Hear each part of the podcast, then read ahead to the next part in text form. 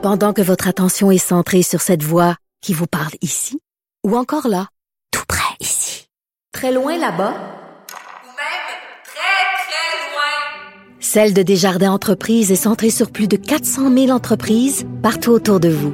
Depuis plus de 120 ans, nos équipes dédiées accompagnent les entrepreneurs d'ici à chaque étape pour qu'ils puissent rester centrés sur ce qui compte, la croissance de leur entreprise. Parce qu'en immobilier, pour être à son affaire, suivez les conseils de nos experts. Via Capital, les courtiers immobiliers qu'on aime référer. Bonne écoute. Cube Radio. Là-haut sur la colline. Là-haut sur la colline. Cube Radio.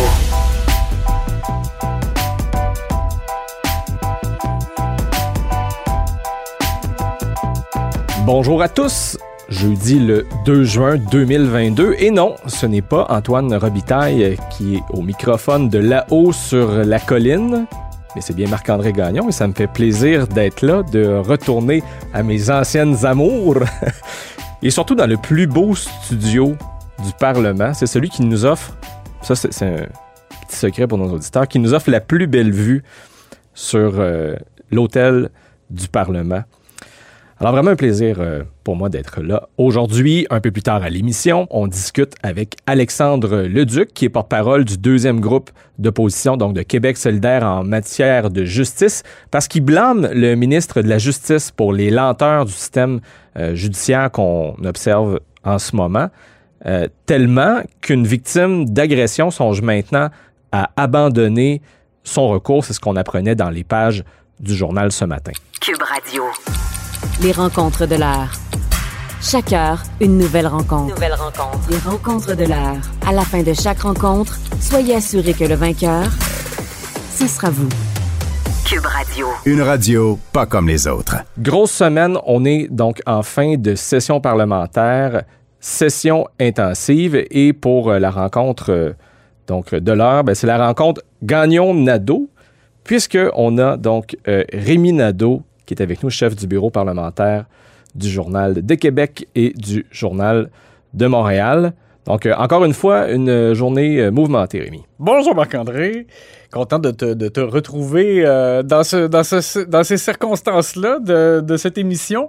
Euh, oui, écoute, euh, assez grosse journée encore. Avant de passer à l'analyse sportive de la période des questions, qui est notre, segment sympathique, je voulais souligner donc qu'il a été question encore une fois des suites des propos de François Legault sur l'immigration, sur le, le péril pour la nation québécoise, le déclin du français lié à l'immigration euh, et toutes les suites que ça, a entraîné là, depuis le début de la semaine. Alors, Paul Saint-Pierre Plamondon est celui qui a fait une intervention, je dirais, la plus forte ce matin en point de presse avant la période des questions. Et euh, lui, sa lecture euh, des événements, des propos de M. Legault et des suites et des chiffres aussi qu'on a publiés parce que le journal révélait en ce jeudi qu'il y, y avait 177 000 immigrants sur le territoire du Québec euh, au 31 décembre 2021 et qu'il y a, il y a que le Québec ne gérait que 14 de, de la provenance de ces personnes-là et que le reste, bon, c'est le fédéral, notamment à cause de l'immigration temporaire. Et euh, Paul Saint-Pierre Plamondon, lui, a, brandi ces chiffres-là aussi pour dire que c'est une autre preuve qu'il faut que le Québec euh, gère euh, l'immigration, qu'il récupère les pouvoirs en immigration. Et il a vraiment fait une demande, il a plaidé pour que François Legault brandisse l'option de l'indépendance. Il l'a mis au défi. Faire bouger. Ben oui, exactement. Pour faire bouger le fédéral, il a parlé comme d'une responsabilité ou d'un devoir. Alors, on va écouter qu'est-ce que Paul Saint-Pierre Plamondon a dit à ce sujet-là. C'est un peu comme si le chef péquiste voudrait que François Legault retourne lui aussi à ses anciennes amours. Oui, exactement. On l'écoute. Je l'invite, par sens du devoir, à au moins évoquer cette possibilité-là. À ce que je sache, quand Robert Bourassa le fait, ça n'a pas fait du Parti libéral un parti indépendantiste.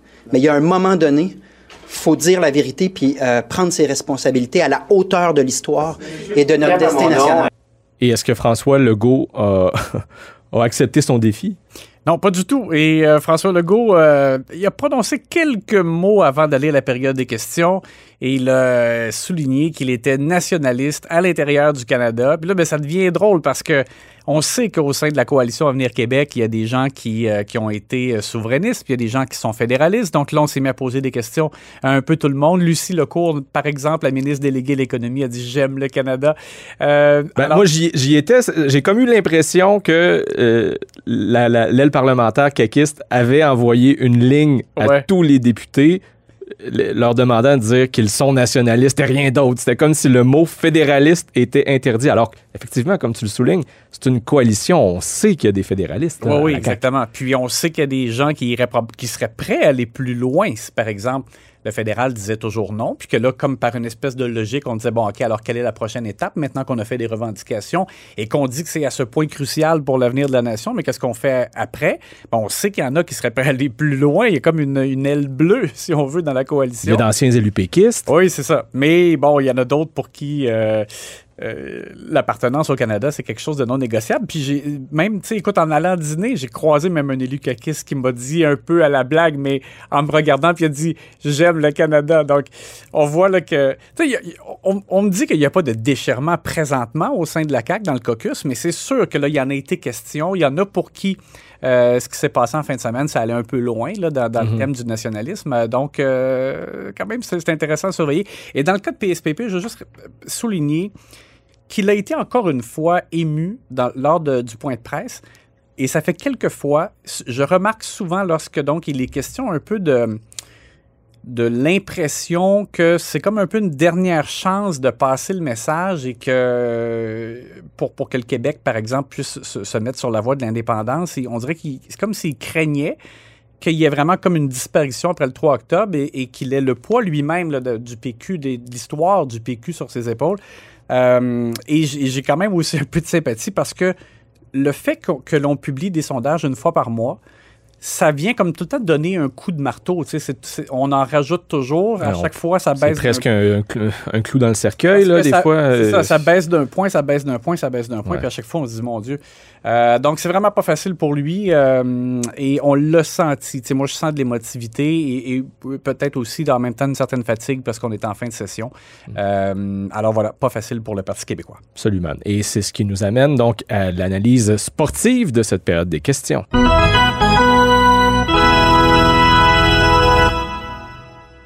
Alors Rémi, on commence donc euh, avec la moquerie du jour. François Legault qui euh, donc euh, s'est amusé avec les propositions que les partis d'opposition vont éventuellement amener sur la table ou essaient déjà d'amener sur la table, même si la campagne électorale n'est pas encore commencée, quoique. C'est ça, on sait déjà dans certains cas ce que les partis d'opposition proposent pour contrer l'inflation. Et on sait que M. Legault, donc lui, a, a parlé ouvertement d'un autre chèque qui sera envoyé aux Québécois l'automne prochain, mais il faut entendre par là à la fin de l'automne prochain euh, parce qu'ils veulent lier ça à, l'inflation. Et Éric Girard a dit, bon, il faudra voir jusqu'à quel point il y a l'inflation, jusqu'à quel point on doit donner plus que le 500 qui a été donné lors du dernier budget. Mais euh, donc, il y a eu des questions. euh, C'est Gabriel Nadeau-Dubois qui posait une question à M. Legault. Et dans sa réponse, il s'est amusé. euh, et on va écouter, en fait, ce qu'il avait à dire, notamment à l'égard d'une proposition du PQ. Donc, quand les oppositions proposent des baisses de taxes ou des gels de tarifs, tu sais, même le PQ est rendu qui propose de geler le prix du pot. Geler le prix du pot. En terminant, Monsieur le Président, nous, on préfère mettre. première complémentaire.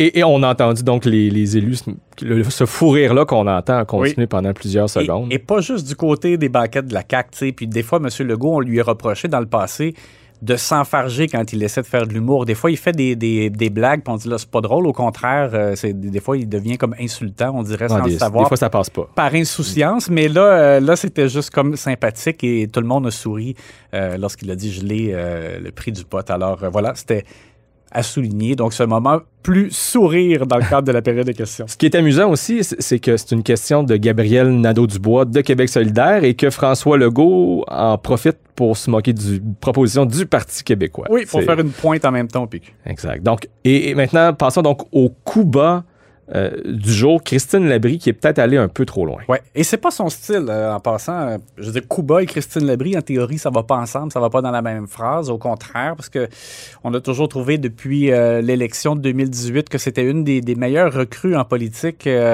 pas particulièrement partisane, qui cherche à faire des propositions intéressantes en éducation. Mais dans ce cas-ci, on comprend le point, c'est que Québec solidaire euh, est revenu avec une demande d'aide d'urgence pour des parents, des mères notamment, des fois des mères monoparentales qui n'ont pas de place, qui ne trouvent pas de place en garderie pour leur enfant et donc peuvent pas retourner au travail et donc là se retrouvent des fois dans, dans une situation de misère. Elle a donné l'exemple d'une femme qui a dû comme puiser dans de l'argent qui était dans un compte pour son fils de 11 ans.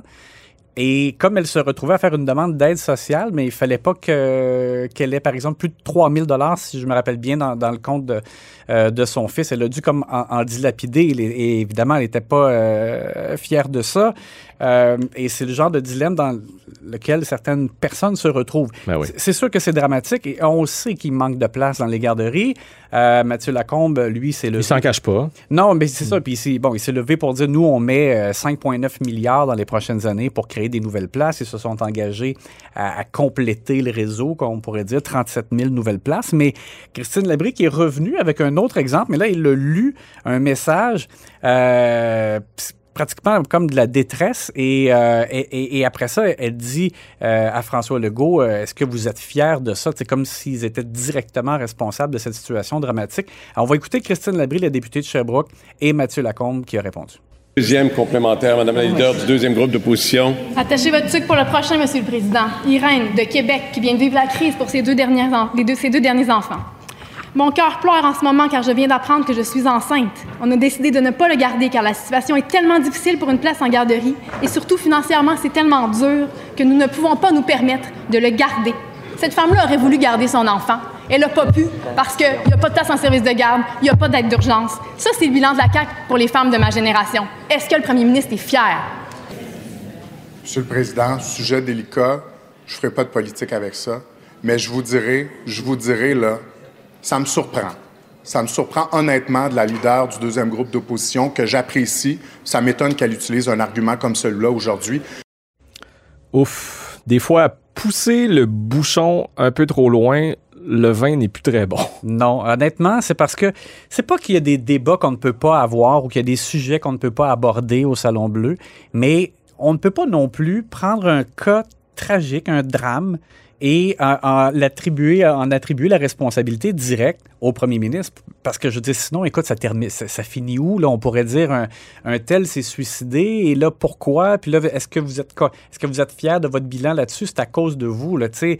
Euh, moi, je pense qu'on doit pas faire ça. C'est pas, c'est pas une, euh, bonne pratique. Euh, et François Legault a vraiment, vraiment pas apprécié. Écoute, parce que j'étais dans les tribunes et il arrêtait pas de faire comme des signes de non, de façon un peu découragée. Euh, puis il a longuement regardé Manon Massé, même au En se terme, pinçant les lèvres. au là. terme de l'échange. C'est ça comme pour dire, hey, t'approuves ça, toi.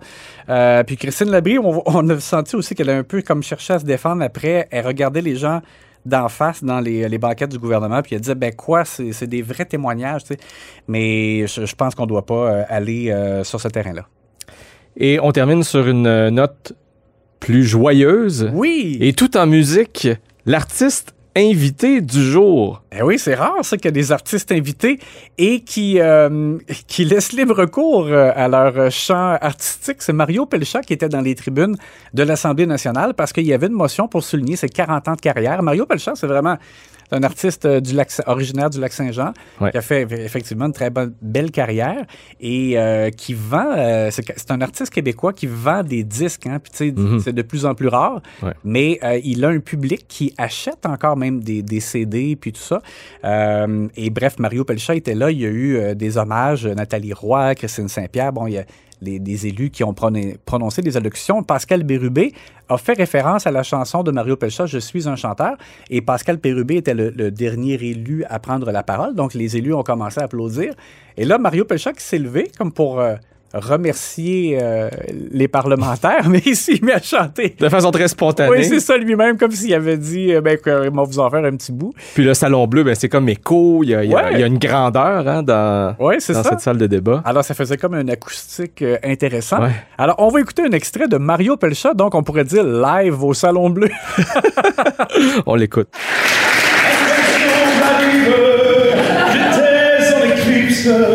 Ouvrez suis un chanteur, je suis un romantique. Ma vie, c'est la musique.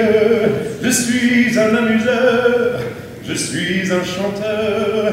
Je vis en équilibre, ma vie sur un fil. Je suis un cascadeur, je suis un chanteur. Je suis un cascadeur, je suis un chanteur. Aïe, aïe, aïe, ça me donne presque envie de- de- d'aller pleurer dans la pluie. Intéressant, moment, ouais, ouais. Donc, un moment assez, assez unique et on en vit souvent comme ça, euh, notamment lors des, des fins de session à l'Assemblée nationale. Rémi Nadeau, chef de bureau parlementaire pour le Journal de Québec et le Journal de Montréal.